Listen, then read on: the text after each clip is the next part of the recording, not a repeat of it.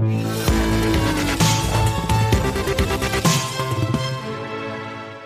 Après euh, quasiment 715 000 euh, emplois détruits en France au premier semestre, combien vont encore disparaître dans les mois à venir? On en parle avec vous, Marc Vigneault. Bonjour Marc. Bonjour David. Journaliste au point, c'est l'INSEE qui nous a donné les chiffres hier. L'épidémie de Covid a entraîné la destruction de 700 000 emplois, enfin un peu plus de 700 000 postes sur le premier semestre.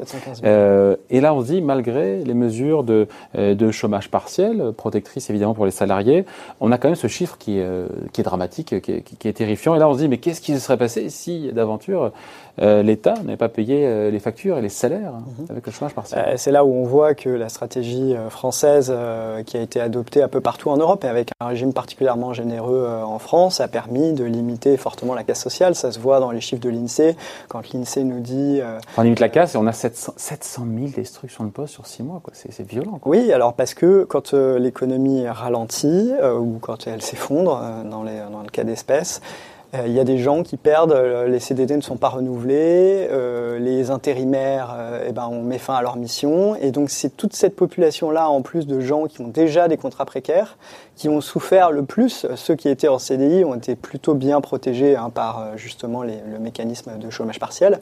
Et c'est évident que les entreprises ont ajusté à leur activité tous les contrats les plus flexibles et donc tous ceux des plus précaires. Et c'est pour ça qu'on dit il faut particulièrement aider une partie de la population qui a des revenus modeste et qui a souvent des, des contrats de travail euh, qui sont extrêmement euh, euh,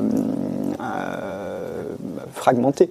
Ouais. On se dit que s'il n'y a pas eu l'aide de l'État et le chômage partiel, on serait largement au-delà du million de destructions de postes. c'est très difficile à évoluer, mais à évaluer. Mais oui, il y a eu à peu près 8 millions de personnes effectivement au chômage partiel euh, à, certains pics. Donc ça veut dire que si euh, on avait, alors ils n'auraient peut-être pas tous été licenciés. Et puis le chômage partiel, ça peut être du chômage euh, sur toutes les heures, 35 heures, ou ça peut être quelques heures dans la semaine. Mais ça donne une idée de l'ampleur du tsunami qu'on aurait pu vivre si l'État n'avait pas en quelque sorte effectivement nationalisé les salaires pendant la période de confinement.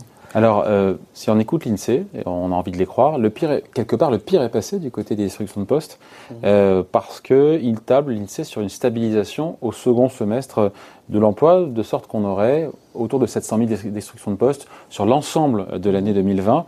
Et là, je me dis, mais comment on explique ça? Et donc, c'est-à-dire vraiment, le, pour le coup, le pire est derrière? Bah oui, la période la plus dure, hein, c'est euh, quand le confinement a commencé en mars, et puis euh, jusqu'à euh, fin mai, mi-mai en fait, et puis après juin, juillet, août, l'économie s'est quand même assez fortement redressée, plus qu'attendu d'ailleurs.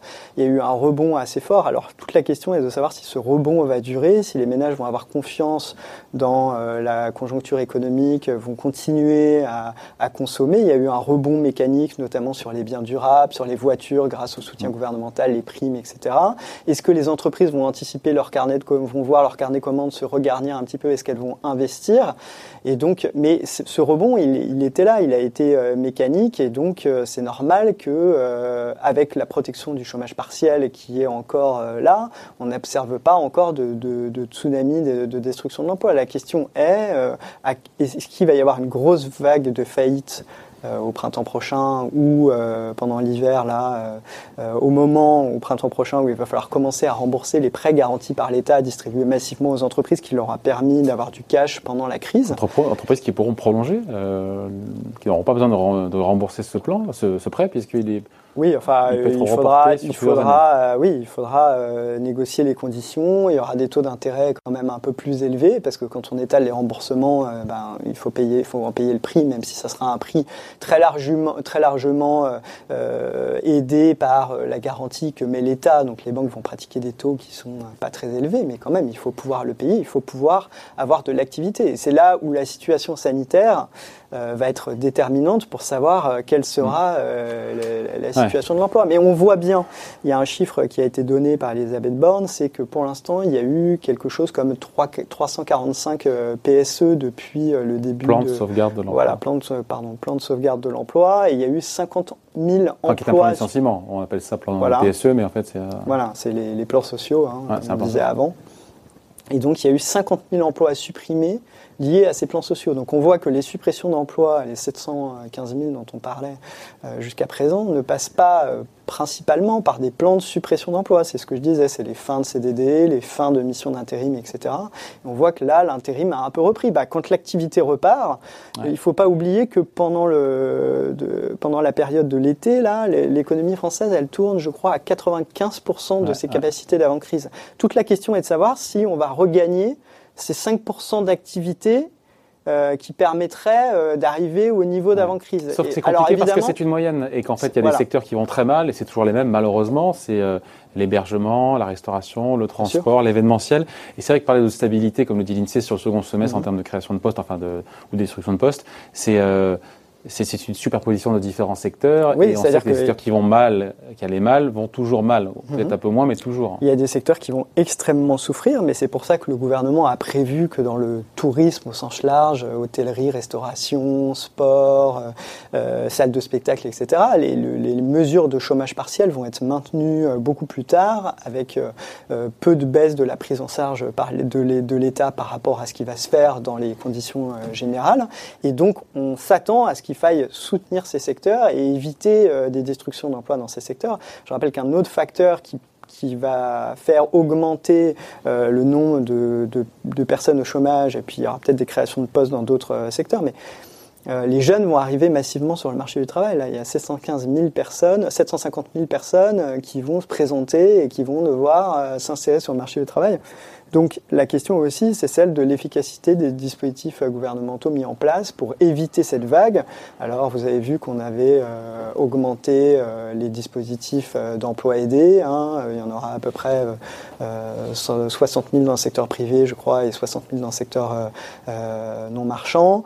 il va y avoir des mesures de formation massive, des mesures d'accompagnement comme la garantie jeune. Donc on va leur permettre d'attendre finalement de voir si la situation se redresse sans qu'ils s'inscrivent à Pôle emploi sans pour autant qu'ils aient un, véritable emploi. Il y a la prime euh, pour euh, encourager l'embauche euh, des moins de 25 ans de 4 000 euros par trimestre, donc pour permettre, pour encourager les entreprises à garder quand même ces 4 000 euros par trimestre? Non, pardon, 4 000 euros en tout, mais qui sera versé par trimestre. C'est-à-dire 1 000 euros à chaque trimestre. Ah, c'est 4 000 euros par trimestre Non, non, c'était pardon. C'était pour dire que c'est 4 000 euros en tout versés par trimestre et donc pour encourager ces, ces entreprises à garder le jeune plus que justement 3 mois. Marc, ce que nous dit l'INSEE, c'est a priori stabilisation de l'emploi sur le second semestre, mais malgré tout, chômage qui continue, qui va continuer d'augmenter. Il faut expliquer ce paradoxe qui n'en est pas un en fait. Mm. Hein. Le taux de chômage, vous taux de chômage, pardon. Le taux de chômage. Le taux de chômage, oui, bah, le taux de chômage euh, va continuer à augmenter. C'est en partie un effet euh, trompe-l'œil et un effet statistique. C'est que pendant, le, pendant la crise, paradoxalement, le taux de chômage a baissé en fait, parce qu'il y a des gens qui tout simplement ne vont plus à Pôle Emploi et ne disent plus qu'ils recherchent activement un emploi, parce qu'ils savent que c'est pas la peine et qu'ils ne trouveront rien.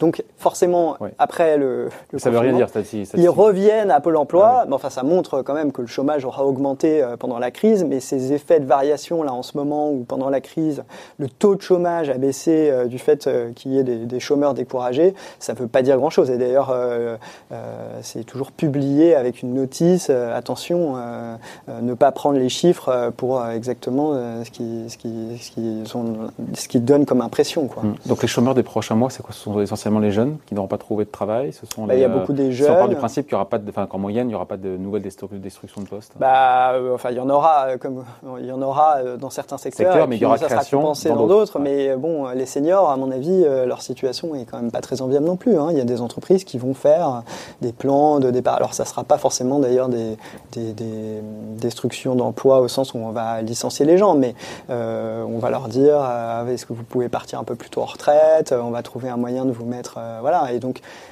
il y en a qui perdront leur emploi parce qu'ils coûtent plus cher, les seniors, et ça sera très difficile quand on a 55, 55 ans de retrouver un emploi. C'est bien pour ça que le gouvernement dit bon, la réforme des retraites pour l'instant L'allongement de la durée de cotisation, c'est pas la première priorité. En tout cas, les syndicats euh, le disent et le gouvernement, pour l'instant, n'a pas remis le sujet sur la table parce qu'il sait qu'à court terme, c'est quand même très très dur euh, de dire euh, aux gens de travailler plus longtemps tout au long de leur carrière quand on va probablement leur, les inciter à partir. Bon voilà, en tout cas, merci beaucoup. Explication signée Marc Vigneault, journaliste. Au point ce qu'on retient, en tout cas, c'est que le pire est passé en termes de destruction de postes, c'est ça en fait euh bah, euh, Pour l'instant, euh, l'INSEE fait une prévision que d'ici la fin de l'année, oui, ça va pas forcément se dégrader beaucoup plus, mais on ne sait pas ce qui va se passer quand il va falloir rembourser les prêts garantis par l'État. Le gouvernement met en place un système de chômage partiel prolongé pour les secteurs les plus touchés, donc ça, ça, ça devrait être... 2 millions de salariés sont encore en activité partielle. Mhm. et puis... Avec un système qui, au 1er octobre, est moins, moins généreux, voilà, la prise en charge par l'État passe de 84 à 72 Il faut aussi inciter les, les, entreprises et les salariés à reprendre le chemin de l'activité. On fait le pari que la situation sanitaire va pas se redégrader au point qu'il faille reconfiner tout le monde. Et donc, il faut que, malgré les conditions sanitaires, les entreprises puissent opérer et trouvent le moyen que ça soit à peu près rentable, même un restaurant avec 50% de taux de remplissage dans sa salle s'il n'a pas de terrasse. Enfin bon, voilà, donc c'est compliqué. Et si on maintient un régime de chômage partiel trop généreux, bah, il y a des gens qui se disent, bah, moi, je préfère rester fermé, touche mes salariés sont protégés par le chômage partiel, j'ai éventuellement des aides euh, du fonds de solidarité, euh, et puis c'est moins dangereux de rouvrir. Donc euh, dans ces cas-là, l'économie ne repart pas. Quel dilemme pour le chef d'entreprise. merci beaucoup en tout cas Marc, bonne journée. Merci David.